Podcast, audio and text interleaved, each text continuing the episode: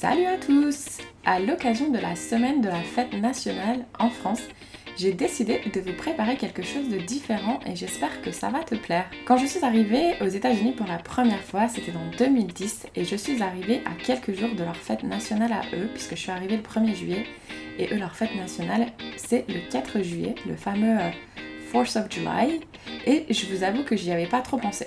Euh, pas trop pensé, non, en fait, euh, j'en avais vraiment aucune idée. Bref, et pourtant, moi je pense que quand on s'expatrie, peu importe la durée, s'intéresser au pays d'accueil et ses coutumes, c'est certainement le minimum de recherche que l'on devrait faire. Ou pas, tout dépend de ta façon de voir les choses. En tout cas, cette semaine, j'ai décidé chaque jour de te faire découvrir comment la fête nationale se célèbre dans certains pays. Donc je tiens à remercier euh, toutes celles qui ont répondu à mon appel à témoignage sur le compte Instagram de FiExpat et qui ont bien voulu partager avec moi, mais surtout avec toi, comment cette fête se célèbre et comment elles, elles l'ont vécue. Voilà, je te souhaite une très bonne écoute. Salut à toi et ravi de te retrouver aujourd'hui. Est-ce que tu pourrais te présenter en quelques mots à nos auditrices et auditeurs, s'il te plaît? Hello, je suis Zoé, j'ai 27 ans et ça va faire bientôt 3 ans que je vis euh, de manière permanente à Berlin. J'y suis venue d'abord seule pour euh, mon master et maintenant j'y travaille. Alors, est-ce que tu pourrais nous en dire un petit peu plus sur la fête nationale de ton pays d'expatriation? En ce qui concerne la fête nationale, le 3 octobre. La première fois qu'elle a été fêtée euh, à cette date-là, c'était en 1990. C'est euh, la fête, euh, la commémoration de la réunification entre l'Allemagne de l'Est et l'Allemagne de l'Ouest. pour la petite anecdote, c'est le seul jour férié national qui est en Allemagne. Pour les autres jours fériés, ça se décide au niveau des États, enfin des régions. Super. Et est-ce que tu pourrais nous dire exactement comment eux, ils la célèbrent, du moins comment toi tu vois ça? Pour la célébration de cette fête en tant que telle, moi je l'ai toujours euh, fêtée, enfin j'étais toujours à Berlin.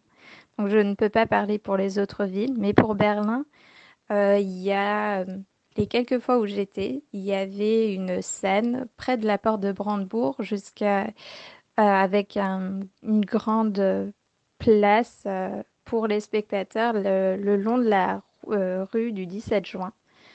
Et euh, il y a quelques concerts. Euh, ensuite, il peut avoir un discours de la chancelière.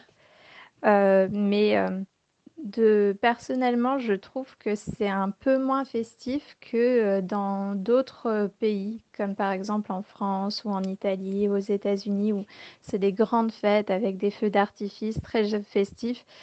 Pour l'Allemagne, en tout cas, mon ressenti, j'ai l'impression que c'est plus quelque chose comme une commémoration, plus qu'une célébration. Est-ce que, à tout hasard, tu aurais une anecdote à partager avec nous que tu aurais vécue lors de cette fête nationale? Pour l'anecdote liée à cette, euh, à cette fête nationale, la première fois que, que je l'ai fêtée, c'était quand j'étais en Erasmus à Magdebourg, dans une ville qui est pas très loin de, de Berlin avec des amis, on ne savait même pas que c'était la fête nationale et on est parti à Berlin euh, pour, euh, pour un week-end et on a été euh, un peu surpris de voir tout, tout fermé et on a décidé d'aller à, ce fameux concert, cette grande scène ouverte près de la porte de Brandebourg et on attendait forcément un, un feu d'artifice parce que pour nous, il doit avoir un feu d'artifice pour une fête nationale et on l'a attendu toute l'après-midi, toute la soirée et il est jamais venu.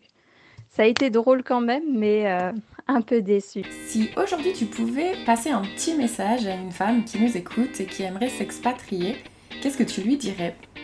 Ce que je dirais à une fille qui veut partir en euh, expatriation, je dirais de préparer ça comme un véritable projet, c'est-à-dire le documenter, demander à des personnes qui ont passé le pas euh, leur retour d'expérience, comment ils ont réussi à le faire, les points positifs, les points négatifs, s'interroger soi-même sur ce qu'on veut faire, ce qu'on en attend, euh, quel est notre projet, notre but par rapport à tout ça.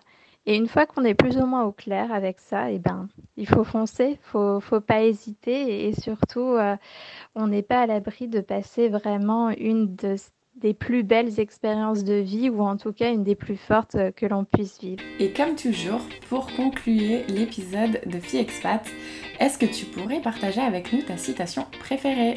Pour la citation, enfin la citation qui, qui me correspond le mieux, en tout cas les, toutes les expériences à, l'étranger que j'ai vécues, c'est euh, une citation des, bronzés font du ski. C'est euh, Oublie que tu n'as aucune chance, vas-y, fonce, on ne sait jamais, sur un malentendu, ça peut marcher.